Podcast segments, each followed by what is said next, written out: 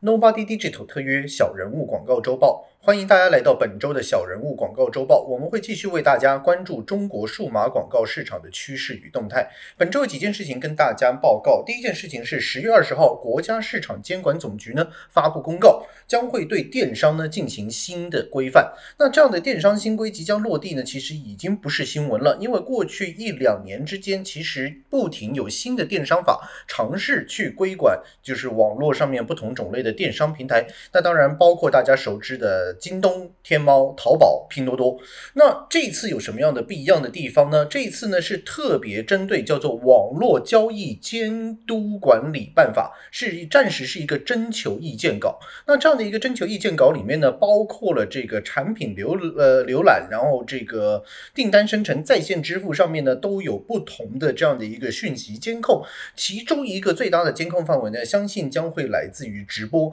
而第二个呢，主要的监控范围呢，就是俗称商家的二选一。商家的二选一呢，其实在二零一八年、二零一九年呢，大家应该都听过。首先是天猫、淘宝在双十一的时候呢，跟京东呢进行一个硬碰硬的一个状态，要求各大商家呢在两大平台里面呢，如果你要做一个主要的宣传渠道，你只能选择其中一个平台，也就是有一些优惠，如果你给了天猫、淘宝，你就不应该给京东。那后来当拼多多加入战。团之后呢，更加从二选一呢变成三选一，而这样的一个战团呢，也延伸到其他的部分，例如抖音跟快手之间的这样的一个竞争，甚至于是抖音跟淘宝、天猫之间的一个竞争。这个部分来讲的话呢，我们未来将会看到更多的就是同一个厂牌、同一个品牌呢，可能在不同的平台上面呢，会进行了一个不同的优惠力度，或者是说更差的状况是，同一个厂牌可能在不同的平台里面，它必须实行。同样的优惠力度，那这样的一个部分来讲，那未来会不会造成就是厂家的这个议价能力升高，而平台议价能力减少？又或者是说，厂家跟平台之间必须重新达到一个新的合作模式，包括了去针对该平台提出新的产品要素，或者是新的优惠要素，呃，使到该平台跟该厂牌的合作呢能够更加的顺畅。这个部分相信未来呢。都还要继续观察，因为毕竟在天猫、淘宝里面，就一个双十一来讲，你也可以看到，就是两个头部主播李佳琦跟维亚之间的这样的一个竞争。因为一件产品的这个来源，甚至于这个售价上面的差异呢，其实也是争崩头。那未来如何去统一，或者是产生一些新的产品区分，我觉得这个部分是非常重要的。那目前的这个产品规范里面来讲的话呢，新的法规是希望。平台之间不得通过搜寻的这个降权、下架产品、限制经营、屏蔽店铺，或者是提高服务收费等不合理的手段强制商家。那这个就有趣了，因为我们接下来会谈的第二个部分就是微商的部分，就是微信开始推出了微信小商店。那微信小商店跟淘宝之间呢，长时间都是处于一个互相屏蔽的状态，而这个新的屏蔽的状态呢，就更加严重了。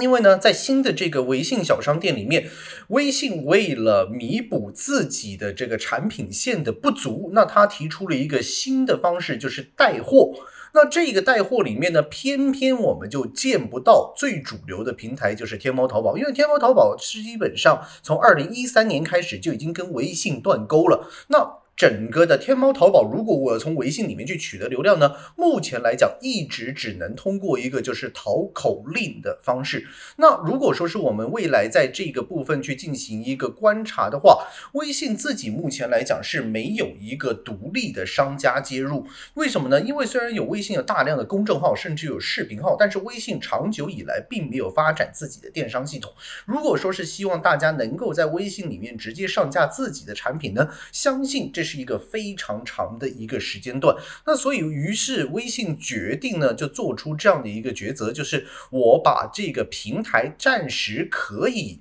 开放给其他的厂家进入带货。那目前来讲，可以选择的产品平台里面包括哪些呢？包括了京东、拼多多、有赞、唯品会、当当跟卖宝。那有趣的是呢，有赞本身的产品链呢，就是实际上是微信延伸出去的，因为有赞主要。的小程序电商基本上都是依赖微信生存的。而京东跟拼多多呢，长时间跟微信也有不同种类的尝试合作。那这次算是一个比较完整的合作。而吊着一口气的唯品会呢，目前来讲也是一个哎，可能可以通过微信这个部分能不能够翻身的主要的原因。大家知道，拼多多最早的这个产品流量呢，或者是网络的流量，基本上都来自于微信的分享。那目前来讲，天猫跟淘宝好在左手被这个抖音断臂，而右手。继续无法接入微信之中呢？依赖自己本家的这个天猫双十一，或者是说天猫的这个相关的直播，抖音直播呢，就更加严重了。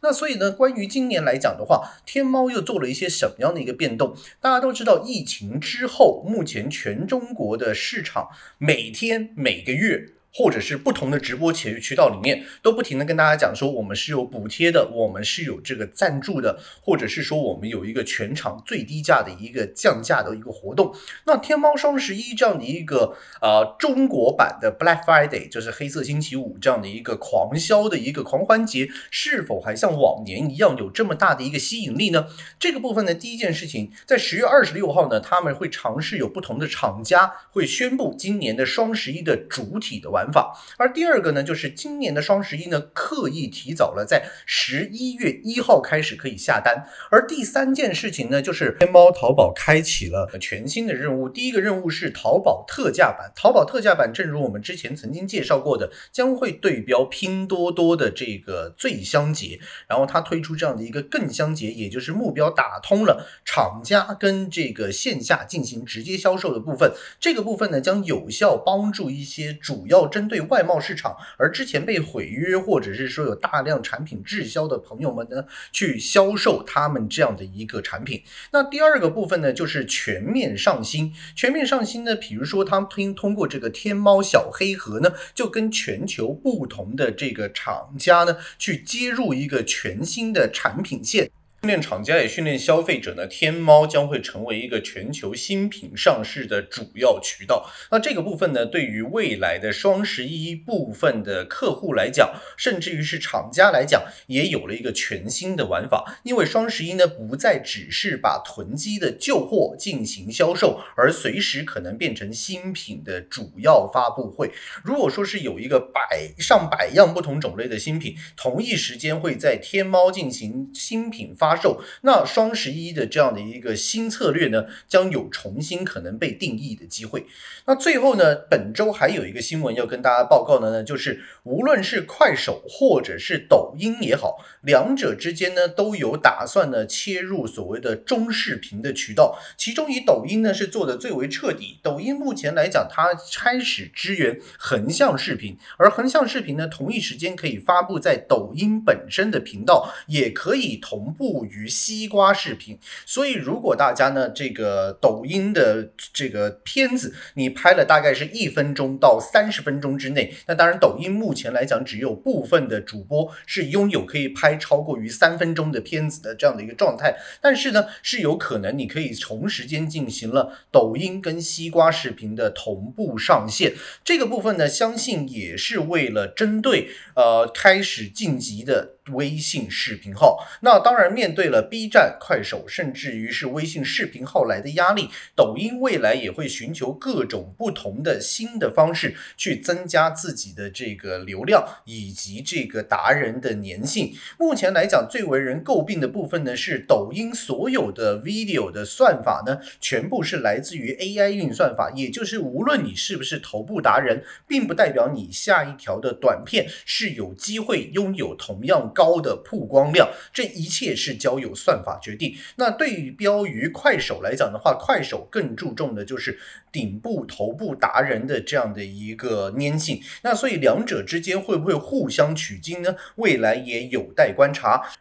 目前呢，抖音跟快手呢都有在香港呢进行切割上市的这样的一个计划。那未来短视频跟中视频之间的大战呢，相信还会持续一段颇长的时间。而大家千万不要忘记呢，就是微信的视频号呢，配合着微信小商店的带货能力，以及还没有正式开通的微信直播呢，将会呢成为电商渠道的新力军。而电商法规的进一步的规范呢，相信也会对电商的这些渠道呢带来新的冲击。那未来呢，至于整个的市场会有怎么样的一个大的变化呢？相信还要看一看呢，今年的双十一的最终结果。那本周的小人物广告周报到此结束。各位如果对我们的节目有任何问题，或者是想进入中国市场呢，开启你的中国数码广告营销的这样的一个渠道，欢迎随时联系我们。我们的电邮是 info at nobody digital 点 co。或者是大家可以通过我们的网站 nobody digital 点 co 去联系我们，谢谢各位，下周再见，拜拜。